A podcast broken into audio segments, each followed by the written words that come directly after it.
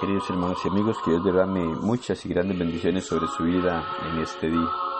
Gracias damos a Dios por la oportunidad que nos da de poder meditar en su palabra.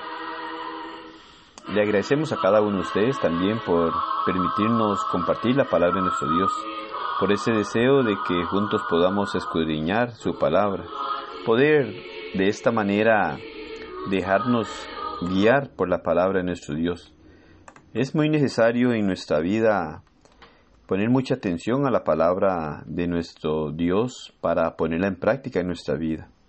Saber que Dios a través de ella nos guía, nos orienta, nos instruye para que hagamos conforme a su voluntad. Es ella la que nos muestra y nos dice qué es lo que Dios quiere en nuestra vida y cómo es que Dios quiere que vivamos para honrarle y glorificarle, y para poder prepararnos para morar eternamente con Él. Así es que el estar atento a la palabra de Dios es de suma importancia, porque por medio de ella podemos darnos cuenta de cómo estamos con Dios, cuál es nuestra relación con Él, cómo poder mejorar nuestra vida, cómo poder acercarnos a Él y cómo poder ser agradable delante de sus ojos.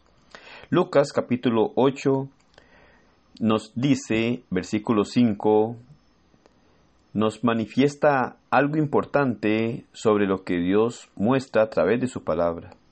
Capítulo 8, versículo 5 y versículo 12 nos dice de esta manera, El sembrador salió a sembrar su semilla, y mientras sembraba, una parte cayó junto al camino y fue hollada, y las aves del cielo la comieron. Y los de junto al camino son los que oyen, y luego viene el diablo y quita de su corazón la palabra para que no crean y se salven. En la parábola del sembrador se nos aclara que la semilla es la palabra de nuestro Dios. De esta manera Dios trabaja en la vida del ser humano. Él solo quiere lo mejor para cada persona, quiere guiarnos por medio de su palabra. Solamente debemos disponer nuestro corazón para que sea una buena tierra y así pueda la semilla crecer y dar el fruto deseado por Dios. Sin embargo, la semilla tiene su enemigo. Nos dice que una parte cayó junto al camino. Esta semilla que cayó junto al camino fue hollada, y las aves del cielo la comieron. Esta es una de las cosas negativas, ya que al considerar que las aves la comen, es claro que la semilla no dará el fruto esperado, porque es comida por los pájaros. Nuestro mismo Señor nos da la explicación a esta parte de la semilla que cae junto al camino en el versículo 12, el cual nos dice que la semilla que cae junto al camino son aquellas personas que oyen la palabra. Pero es muy interesante poder ver cómo lo explica en Mateo. Mateo capítulo 13, versículo 19 dice el Señor y lo manifiesta Mateo de esta manera. Cuando alguno oye la palabra del reino y no la entiende, viene el malo y arrebata lo que fue sembrado en su corazón. Este es el que fue sembrado junto al camino. Nos dice que es el que oye la palabra y no la entiende. En ese preciso momento que no entiende la palabra, viene el malo y arrebata la palabra. Hoy en día, las muchas falsas enseñanzas hacen a las personas no entender, las llevan a ser confundidas.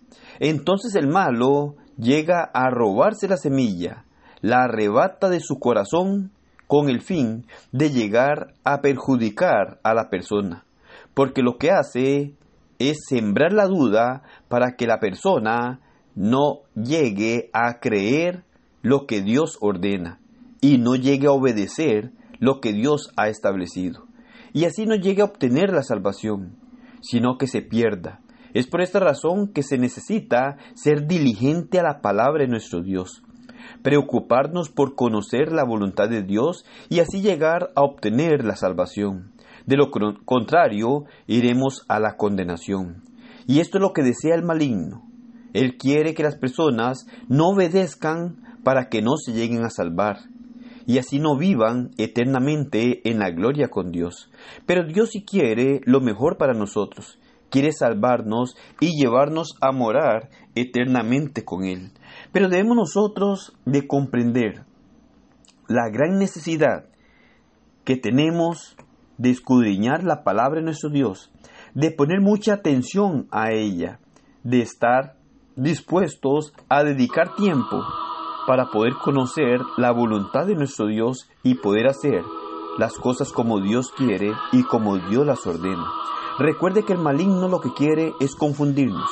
Él quiere cegar nuestro entendimiento, quiere que no entendamos lo que Dios claramente nos dice a través de su palabra. Él quiere que nosotros lleguemos a una condenación. Pero nosotros debemos de tomar la advertencia de Dios y saber que hay cosas en esta vida que Satanás trata de hacer en nuestra vida, que no entendamos lo que Dios quiere que hagamos y así desobedezcamos a nuestro Dios. Pongamos mucha atención a su palabra, estemos atentos a Él, obedezcámosle, hagamos lo que Él dice, porque lo contrario iremos a una condenación. Que el Señor le bendiga y pase un excelente día.